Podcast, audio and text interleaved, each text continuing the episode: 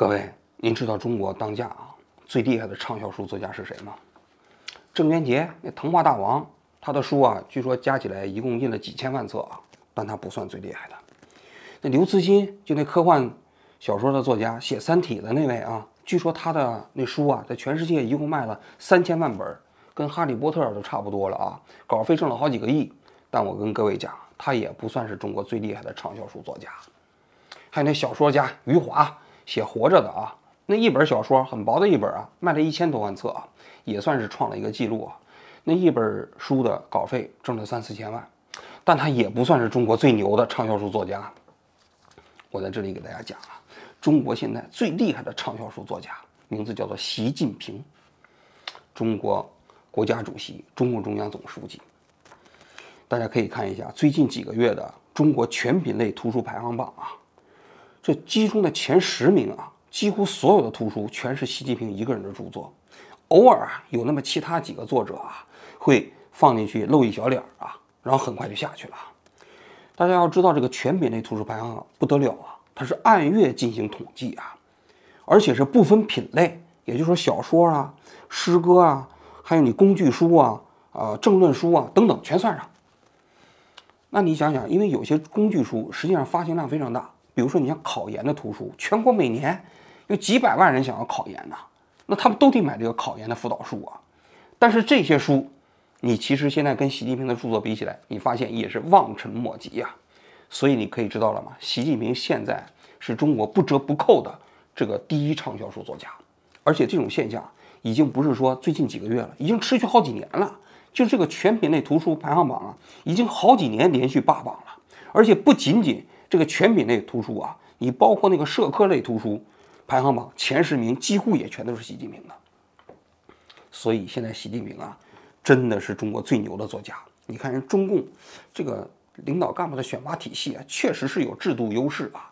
人家选拔出来的这些领袖啊，他不仅仅会治国理政，同时人家还是捎带脚就当了全国排名第一的畅销书作家呀。人家要是说实在的。呃，不是为了党和国家的利益，人家勉为其难的做这个国家主席，人家当这个畅销书作家，你想想，那人家都多爽啊！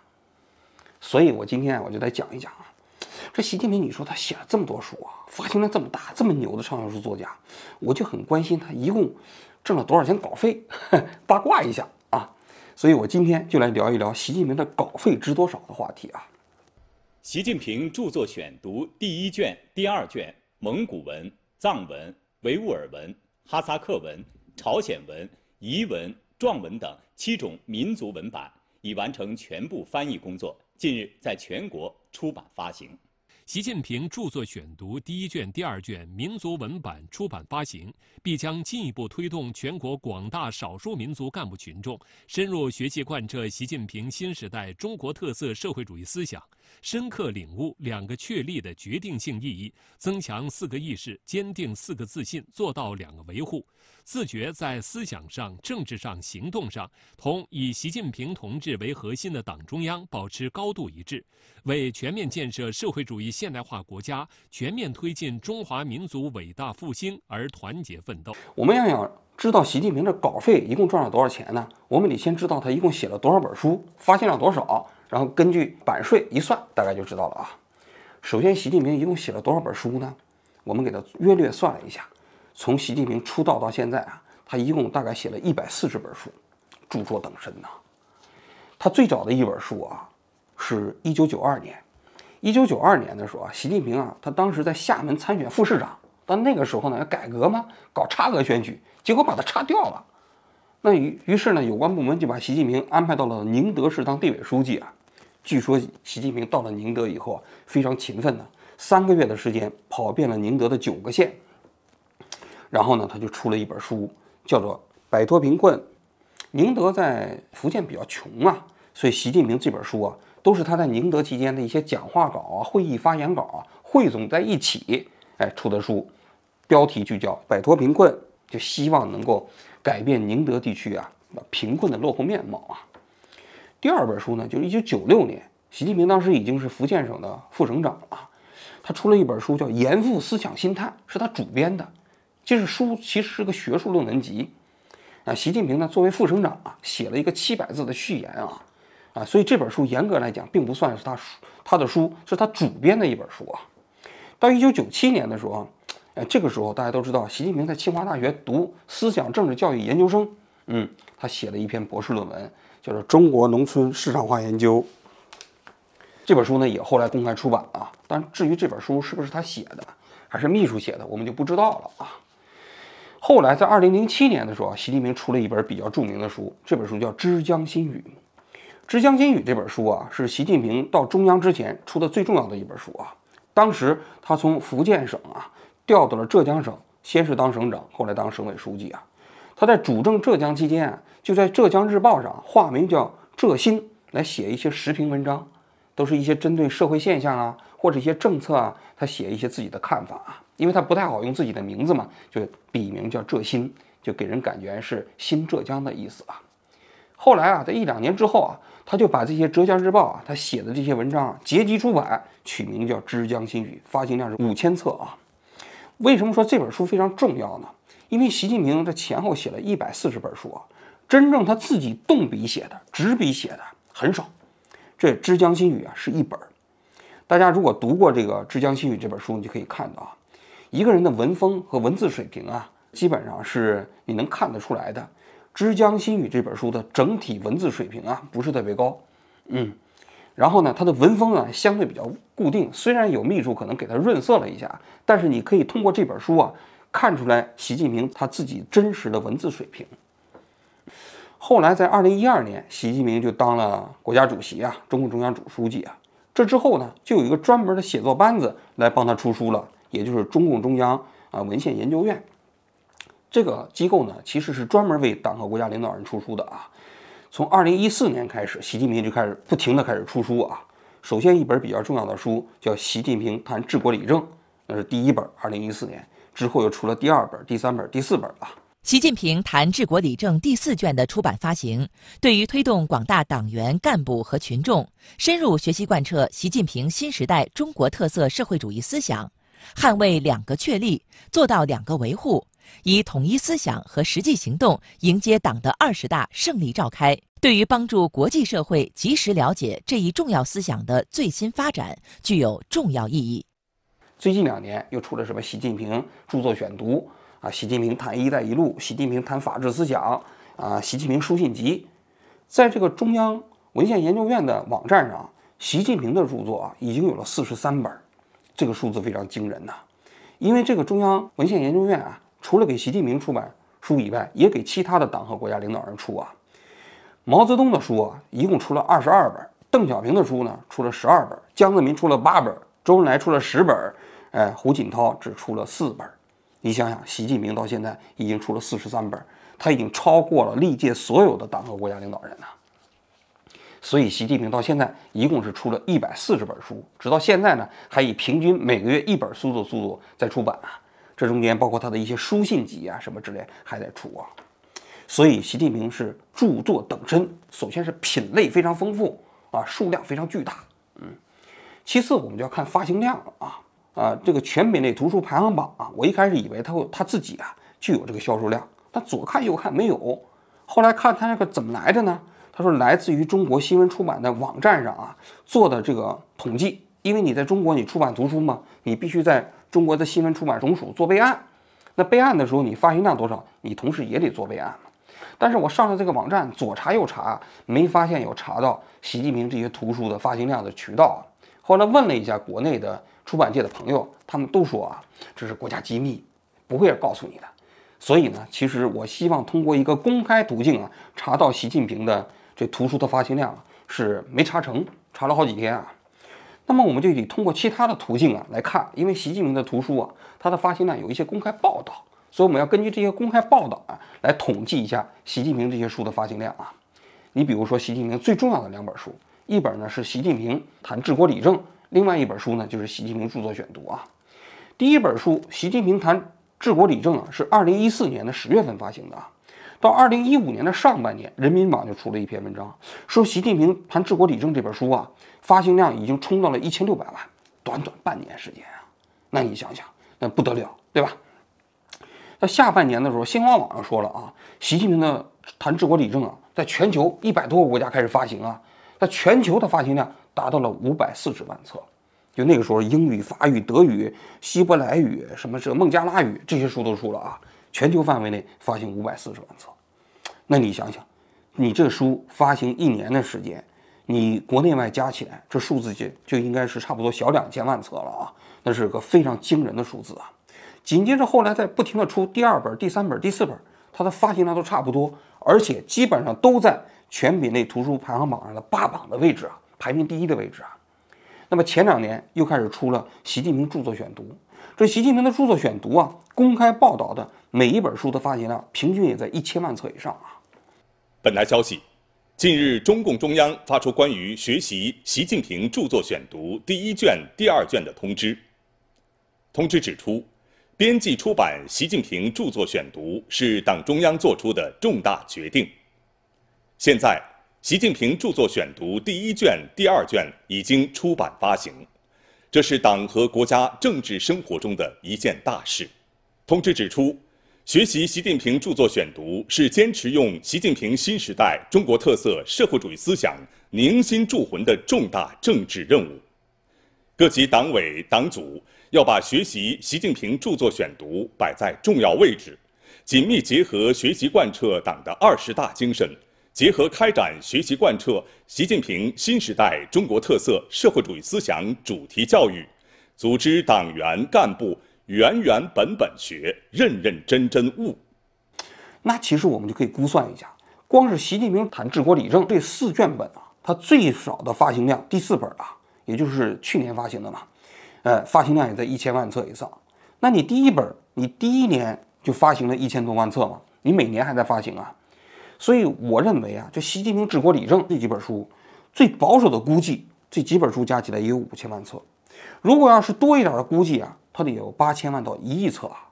包括习近平的著作选读这本书啊，两卷本呢，估计这两本书加起来也得两三千万册啊。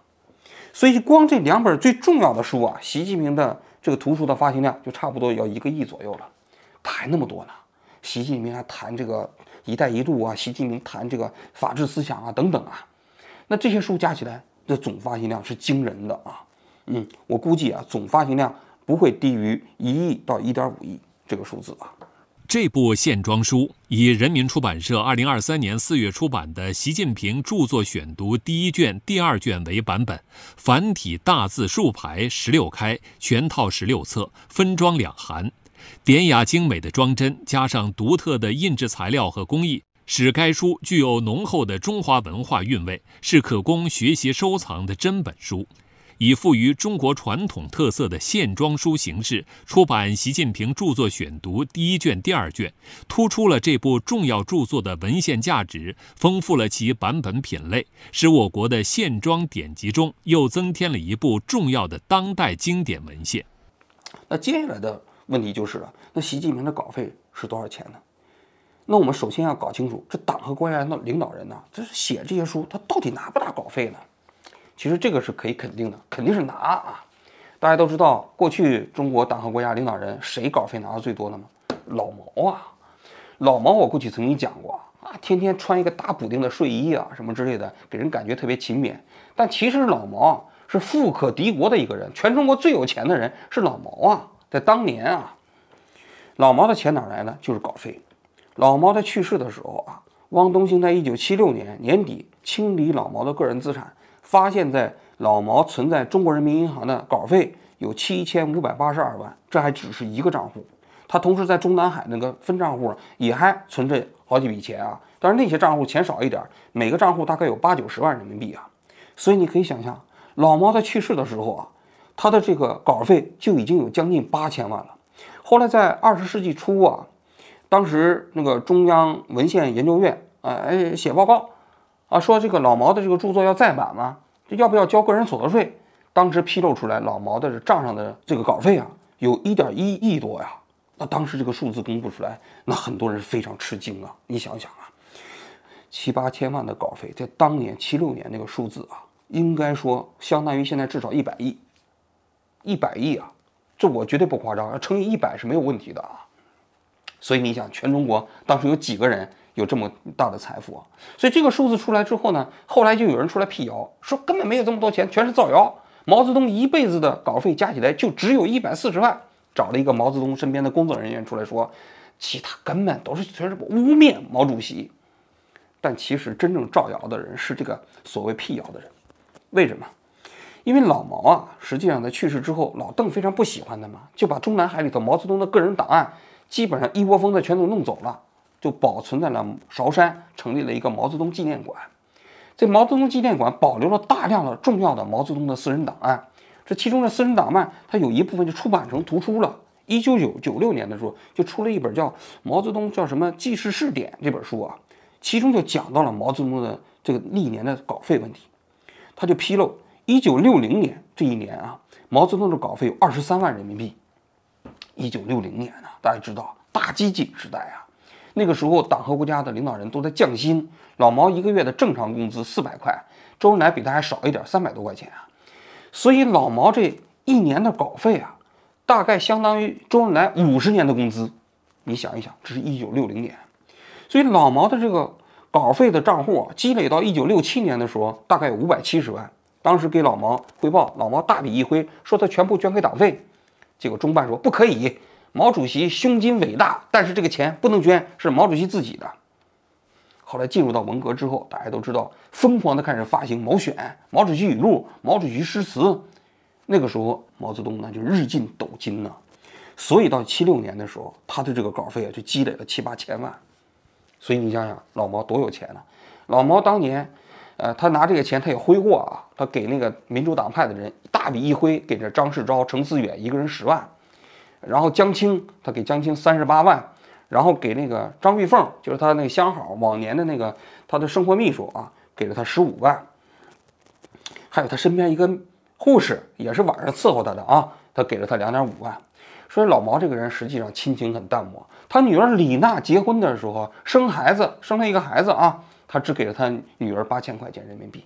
但是他旁边那是护士，他一甩手给人那两点五万啊。当然他这些稿费到最后啊。其实也并没有给他的后人，因为江青抓起来了嘛。江青抓起来之后说想要继承老毛的这些遗产，说要继承五千万，中办不同意。你都在监狱里，在秦城里面，还想继承什么遗产呢？后来据说是给李敏、李娜的一笔钱，给多少钱我们不知道。有一种说法是给了二百万，还有一种说法是给了二十万，那我们不知道。总而言之没公布啊。我说这段话的目的是说，中共中央这些领导干部啊，他们写书是拿稿费的，而且拿很多稿费。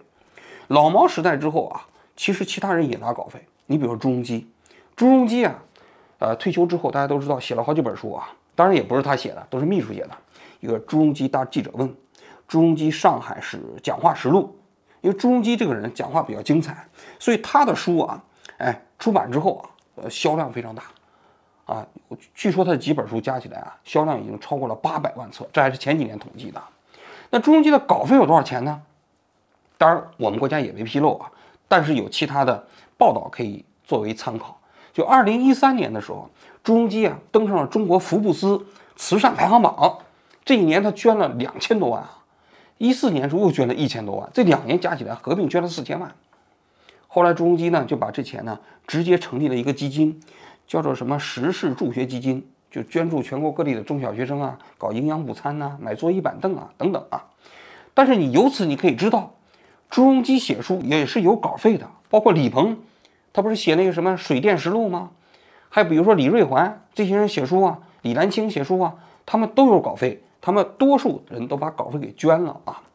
但我说这个目的是，现在的党和国家领导人，他们写书同样有稿费，尽管他们这些书大多数都不是自己写的，都是秘书写的。而且呢，过去的人民网也曾经说过。党和国家领导人写书稿费标准跟普通人一样，那中国的稿费标准是什么标准呢？我在这里再给大家介绍一下。一般来说，出版行业啊，首版印刷的稿费标准呢，百分之七到百分之十之间啊，啊，根据你不同的类别，然后根据不同的发行量，根据不同的首印数啊，一般只是个数字。但是如果你这书的发行量越高，这个作者拿的比例就越高。因为你比如说你印到了二十万册以后啊，你就是个印刷费用嘛，早期它有编辑费用嘛，所以最高的可以拿到百分之二十以上，妈养的。那么按照这个标准，我们再来算一下，习近平大概能拿到多少稿费呢？我们刚才算了啊，习近平这一百四十本书，尤其是当了党和国家领导人之后啊，他一共这些书大概保守估计发行量在一亿册以上，那些定价都不低呀，定价最高的我看有八十五块钱一本的啊。那么这些书如果按照就算最保守的百分之七来算啊，那习近平现在的稿费收入啊，也在五到十个亿之间。我这都是最保守、最保守的计算方法啊。那你想想，他可不是中国最厉害的畅销书作家了吗？你哪一个畅销书的作家能够跟习近平的稿费收入相比呀？你郑渊洁你比得上吗？你刘慈欣你比得上吗？你根本比不上，对吧？当然了，这里还有一种情况啊，现在有关部门并没有公布习近平到底有没有拿这个稿费，因为中国的党和国家领导人啊，他们的财产收入都不透明。因为也许人家习近平根本就没有拿稿费，对吧？人家稿费全部都捐了，完全有可能啊。但是呢，我们没有见到他捐稿费的报道啊。那我的理解呢，如果他是把稿费都捐了的话，按道理来讲，应该新华社、人民日报肯定得报道一下，因为朱镕基当时把稿费捐了，那都报道了嘛。如果习近平把稿费都捐了，那不应该不报道，对吧？那他同时他自己现在一年收入多少又不公开，所以我们只能猜。所以我猜，习近平大概率这稿费还是自己拿了，大概数字呢在五到十个亿之间啊。要通过学习选读，全面系统深化对习近平新时代中国特色社会主义思想的理解，要学出政治忠诚，学出使命担当，学出实干精神，学出深厚情怀，学出斗争本领，学出清醒坚定。要深入开展主题教育，推动习近平新时代中国特色社会主义思想入脑、入心、入魂。就习近平拿这么高的稿费合不合理？如果他拿的话，我个人觉得啊，这里头有一些需要探讨的问题。你比如说，他大量的书籍并不是自己写的，是秘书起草的。秘书起草的是根据他的工作，他属于一个职务行为。你比如说，习近平谈“一带一路”，肯定不是他自己奋笔疾书写出来的，是整个一个班子写完之后，他在一个会议上念出来的。那这个东西，你说如果要是稿费全部给他个人，合不合适呢？我个人觉得不太合适，因为它应该算是一个职务行为嘛。职务行为已经作为你的工资回报给你了，你不能把职务行为的获得的收益啊演化成自己的。你就比如说，我雇了一个人，他每天给我写策划案，你不能把这策划案你拿出去再发表，你赚钱呀？那不可能，因为我已经付你工资了嘛，对吧？所以习近平平时发表的这些著作啊，我个人认为都属于职务行为，这是第一点。第二点，更重要的是，这些书之所以能够卖这么多啊，它真是这些书写的好吗？老百姓看到这个书之后就去抢购，都爱不释手，每天要读几遍。然后这里有非常高的文学造诣和思想造诣吗？不是吧？它是实际上中国共产党这样的一个权力体系，它利用了这样的一个权力体系在推销这些书。这些书大量都是团购的。你想，普通人在新华书店有几个人去会买《习近平谈治国理政》呢？有几个人会买《习近平著作选读》呢？多数都是单位买完了之后人手发一册。所以这些书的真实销量，其实跟个人的收益之间也是值得探讨的，因为大量的都是因公消费所导致的嘛。所以这些现象啊，如果它全部给个人，也是一种另外形式的腐败。腐败，你不要认为仅仅是权钱交易啊。那么这种利用公职行为啊，发行图书，最后把稿费装到自己的腰包里，其实也是一种腐败行为啊。所以啊，在我看来，习近平他到底啊，他出的这本书稿费有多少钱，有没有自己拿？其实中共啊，应该把它公布出来。如果真的没有拿稿费，那其实啊，以示众议。因为其实这些年有很多人都在讨论习近平大概拿了多少钱稿费了啊。如果没拿，你就公开说没拿吗？但如果拿了，就应该讨论这个稿费啊，到底是不是应该给那些秘书分一点，给那作者分一点？那王沪宁给他写的也挺辛苦的，王沪宁是不是也应该分一点呢？所以我个人觉得这个是啊，习近平稿费问题啊，我想发表的看法啊。至于这个建议啊，他们能不能接受，我就不知道了。好，我们今天就讲到这里，谢谢大家。蒙古文、藏文、维吾尔文、哈萨克文、朝鲜文、彝文。壮文等七种民族文版已完成全部翻译工作，近日在全国出版发行。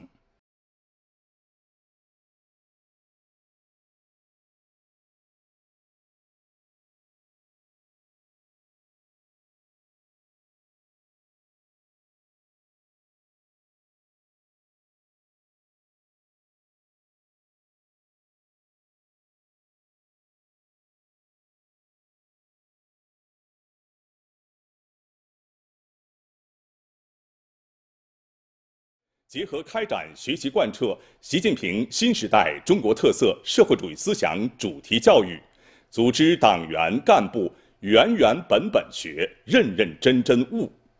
要学出政治忠诚，学出使命担当，学出实干精神，学出深厚情怀，学出斗争本领，学出清醒坚定。要深入开展主题教育，推动习近平新时代中国特色社会主义思想入脑、入心、入魂。